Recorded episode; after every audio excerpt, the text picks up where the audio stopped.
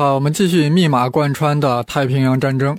上一集说到呀，因为美国只是破译了日本外交部所使用的紫色密码，却不晓得日本海军所使用的密码，所以令山本五十六成功的偷袭了珍珠港，令美国太平洋舰队遭到了巨大损失。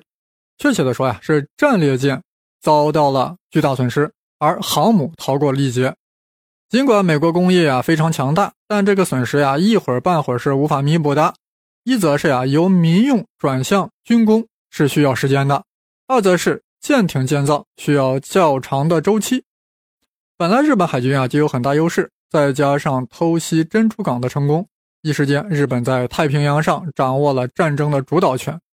事实上呀，就在偷袭珍珠港的当天，也就是一九四一年十二月七日，日本南方军四十万人分兵数路进攻了马来西亚、菲律宾、印度尼西亚。缅甸及泰国，随后又沦陷了新加坡、所罗门群岛和新几内亚的西部。截止到四二年的五月，日本在整个太平洋已经占领了北起阿留申群岛，南临澳大利亚，西至印度洋的一个庞大帝国。既然澳大利亚已经近在咫尺了，日本就有了占领澳洲大陆的念头。一旦日军控制了澳大利亚，就可以掐掉英美想通过。澳大利亚来反攻的念想，而这个计划呀，就决定在一九四二年五月实施。要攻占澳大利亚，首先准备在新几内亚东部的莫尔兹比港实施登陆。没成想，这一计划事先被美国得知了。原来这一回啊，美国破译了日本的海军密码。哎，这是什么情况呀？难道美国的情报处，也就是那个珍珠港情报处，进步这么快吗？还真不是。一九四二年一月。日本一艘潜艇被击沉了，美军从该潜艇中捞出了一个密码本儿，所以啊，所以大家都明白了，美国开始掌握了日本联合舰队的主攻方向。也就是说，美国事先已经知道啊，日军将对莫尔兹比港实施登陆，而且知道日本要向珊瑚海派遣三艘航母。珊瑚海啊，就在莫尔兹比港的南侧。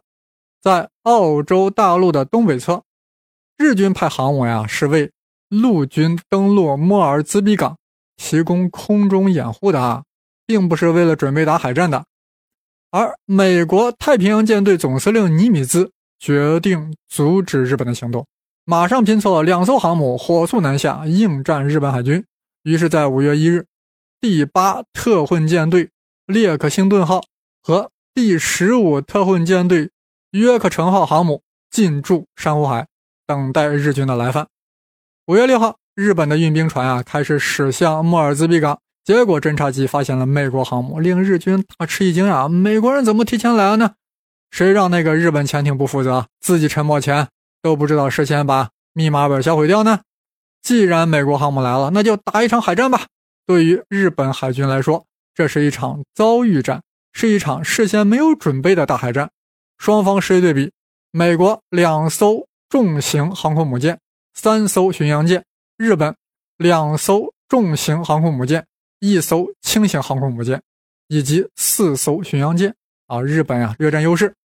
啊，海战的细节这里就不多说了啊。结果是美国航母一艘被击沉，另一艘遭到了重创，而日本那艘轻型航母被击沉，那艘重型航母遭到了重创。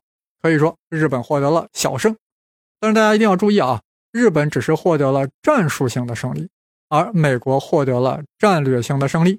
因为啥？因为珊瑚海战有效的阻止了日本占领澳洲的战略计划，日本在战略上的失败的关键原因就在于其密码本事先被美军获得了，否则美国不可能提前派航母前来应应战。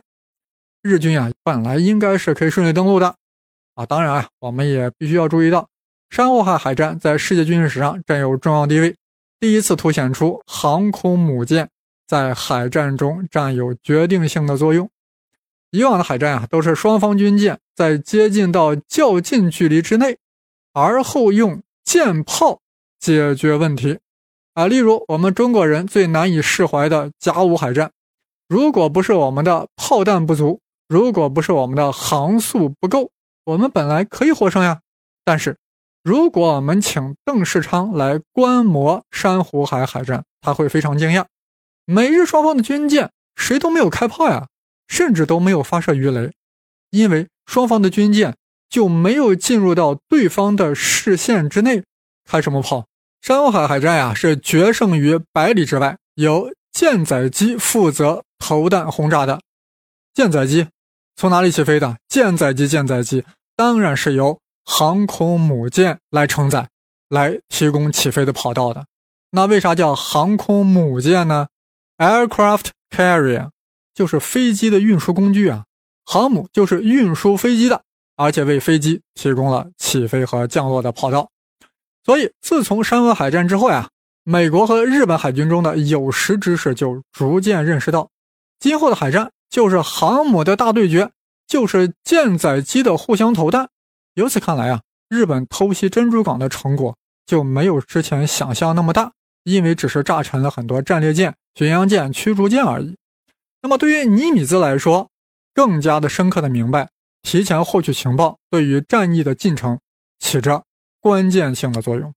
美日珊瑚海海战刚结束呀，还不到一个月，也就是说在六月四号，中途岛海战就爆发了。哎，怎么这么快呀？日本就这么着急吗？其实呀，中途岛海战是由山本五十六早就开始策划了。刚才说了，珊瑚海海战对于日军来说是一场没有准备的遭遇战，但是中途岛海战是一场精心策划的大偷袭。中途岛为什么叫 Midway？因为它距离旧金山和横滨的距离啊，都是两千八百海里，正儿八经是终点。当然叫 Midway Island 中途岛。那么对于美国来说，中途岛上的简易机场是美国在中途岛、珍珠港和阿留申群岛之间进行空中三角搜索和巡逻的基地，也是美国和澳大利亚之间的生命线。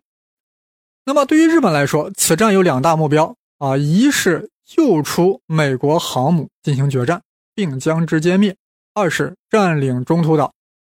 日本呀，一旦占领了中途岛，就可以以此为前哨，威胁加利福尼亚，甚至攫取巴拿马运河，进而迫使美国放弃澳大利亚，令美军只能退缩到美国西海岸，日本就可以在太平洋为所欲为了。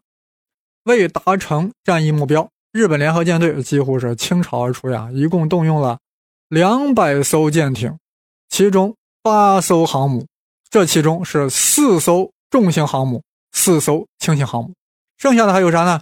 十一艘战列舰，二十二艘巡洋舰，六十五艘驱逐舰，二十一艘潜艇，还有六百多架飞机。而美国这一方，尼米兹拼凑了七十六艘舰艇，其中有三艘航母，外加四百架飞机，实力对比啊，可以说是非常悬殊呀。那么，即使美国事先破解了其密码，知道了其部署。也应该无法打败日军呀，那为什么日军却失败了呢？哎，我们看看他的作战计划就晓得了。为了达到声东击西的效果，山本首先让两艘轻型航母去佯攻阿留申群岛。各位朋友啊，你看看地图就会发现，阿留申群岛距已经已经非常接近阿拉斯加了，距离中途岛的距离那是相当的远，远到了一千六百海里。如果美军中计，调集大量海军力量去保卫阿留申群岛的话，那么中途岛的防务一定极度空虚，那么日军就可以很轻松的拿下中途岛，并消灭守卫中途岛的美军力量。那你们说山本的构思是否得当呢？好，日本舰队啊一路奔向阿留申作为佯攻，那么前往主攻方向中途岛的日本舰队啊又分成了三大部分。第一部分是大家最熟悉的南云忠一指挥的航母大队，包括了这个四艘重型航母，搭载飞机二百五十架，还有两艘战列舰，任务是攻击中途岛并消灭美国航母。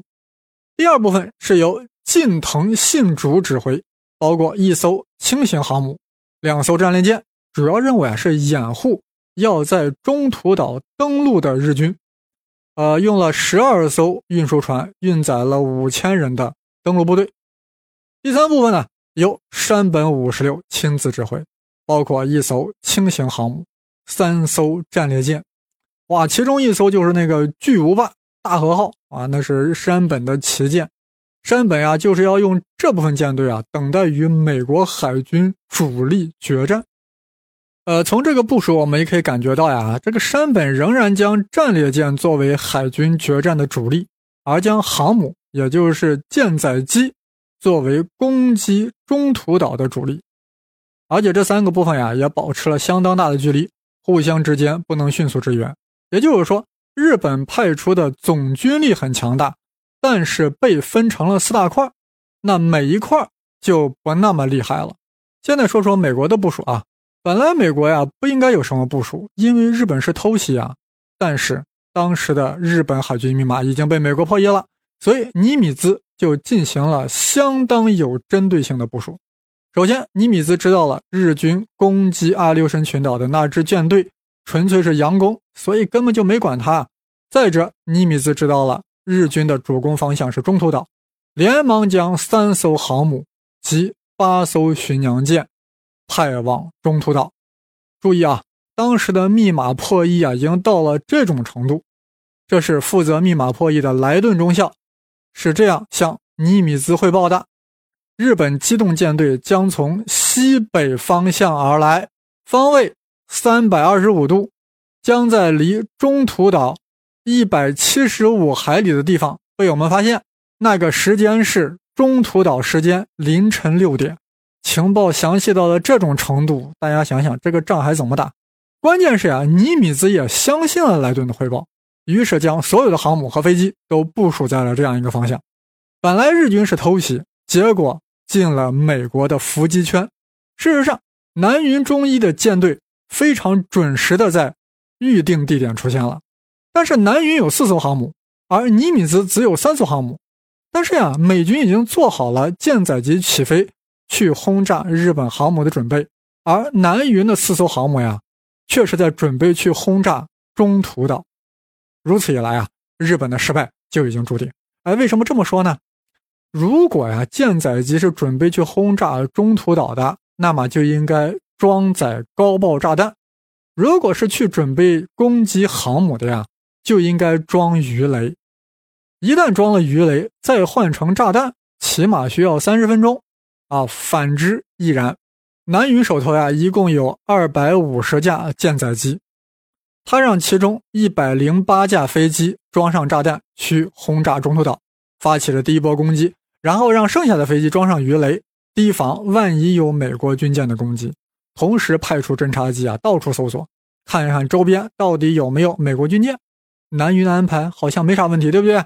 而此时的美国侦察机已经发现了南云的舰队，哇，果然和密码破译的内容说的一模一样，时间地点完全吻合，一切都在预料之中，所以美军应对非常从容。先是让战斗机升空去迎击来犯的日本战机，然后让轰炸机去准备轰炸日本航母。因为美国有准备啊，所以日本的第一波攻击不太成功。所以需要对中途岛进行第二波攻击，这就有问题了呀。因为目前航母甲板上的飞机装的都是鱼雷，是准备对付美国舰队的。现在又要派去轰炸中途岛，那就需要换成炸弹啊！换不换？南云中一很纠结。换了，万一美国航母来了怎么办？不换，那还如何攻击中途岛呢？哎，考虑到侦察机还没有发现美国舰队，南云下命令换。正换到第十五分钟的时候，侦察机突然发回来电，说是在距离中途岛二百四十海里发现了十艘美国军舰。哇，南云中一好纠结啊！我正把鱼雷换成炸弹，你就说有美国军舰。更让南云感到纠结的是，侦察机不能确定其中是否有美国航母。各位，这点很重要啊！如果没有航母，那相距二百四十海里的美国军舰啊！就没多大威胁。南云的航母本来就有战列舰、巡洋舰和驱逐舰的保护，就不需要舰载机来保护。舰载机可以继续换弹，去执行第二波轰炸中途岛的任务。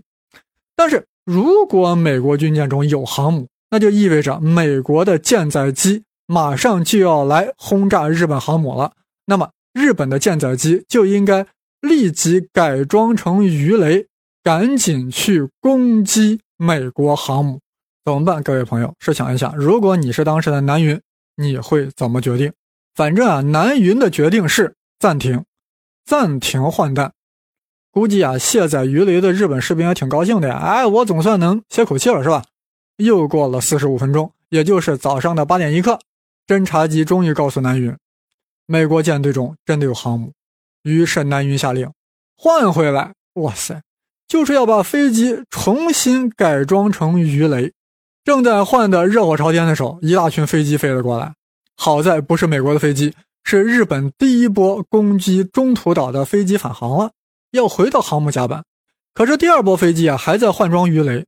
如果让第一波先返回甲板，第二波就无法及时起飞啊。但如果不让第一波返回甲板，第一波飞机就会因为燃油耗尽掉到海里去。哇，南云中一真是太难了。算了，还是让第一波先返回吧。如此一来，就贻误了战机。后面的战斗细节啊特别多，我就不说了啊。我实在是不想叙述那些细节。但是我们从刚才的讲解中已经感受到，日军在战斗的整个过程中，因为不了解美军的信息，导致整个指挥颠三倒四、混乱不堪，已经露出了败相。而美军充分掌握了日军的信息，所以打的有很有章法。最终，美国舰队的舰载机啊，将南云舰队的四艘航母全部消灭，而美国仅损失了一艘航母。无论是学术界还是世界各国的民科，都对日本在中途岛的失败进行了反思。明明占有绝对优势，为何还失败了呢？我们从刚才的叙述已经知道，日本虽然派出了八艘航母、六百架飞机，但真正参战的只有四艘航母和二百五十架飞机；而美国虽然只有三艘航母和四百架飞机，但全都投入到了战斗。所以，进入实战的双方力量对比差的不是太多。于是呀，无论学术界还是民科，都会指责山本五十六的整个战役部署是错误的，啊，说什么不该分兵佯攻阿留申群岛，不该将攻击中途岛的舰队分成三大部分，应该集中优势兵力，完全可以彻底碾压美军。有的甚至还洋洋得意地说，啊，要是我指挥整个联合舰队，即便美国人知道了情报，又能奈我何呢？我照样可以用实力碾压。啊，一副自己是东乡平八郎、山本五十九一般。我对这种观点的态度呀，就是三个字：马后炮。不错，集中优势兵力啊，的确是兵法的基本原则。但是呀，凡是严格遵守兵法原则的将领啊，一定是平庸的将领。凡是历史上的名将，一般呀，都会违背这样或那样的原则，从而达到出奇制胜的效果。我们现在站在山本五十六的角度来想想，他为何会那样构思，会那样部署？山本啊，本来就是一个赌徒啊，他的赌博原则是，要么大赢啊，要么大输啊，人家不玩这个小赢小输的。那么所谓大赢呢，就是要在日本舰队几乎没有损失的情况下，不但占领中途岛，而且要全歼太平洋舰队。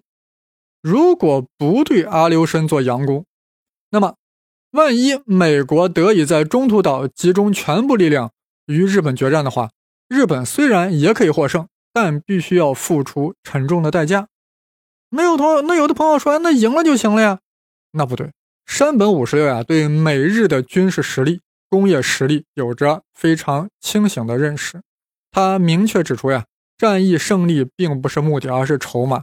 是促成美日和谈的筹码。如果歼敌一万，自损八千，这不足以成为促成美日和谈的筹码。只有在日军几乎无损，啊，美军的舰队几乎报销情况下，才有可能把美国压到谈判桌上来。啊，这就是山本的思路。所以必须要大赢，要么就大输。小赢小输，这场战役是没有意义的。所以，佯攻阿留申呀，正是希望美军分兵去救援，能让日军以最小的代价、最短的时间拿下中途岛，然后再以中途岛为基地，打击前来救援的美军主力，从而实现战役的两大目标。那山本为什么没有成功呢？因为密码事先被美国破译了。所以佯攻阿留申失效。但这并不是部署的问题啊！还有评论者指出呀，中途岛的失败的根本原因在于山本五十六的海战思想太保守，还停留在战列舰决定海战胜负的观念，没有意识到航母才是制胜的关键。所以整个战役部署不是以航母为中心的，而是以战列舰为中心的，由此导致了战役的失败。各位，这也是马后炮。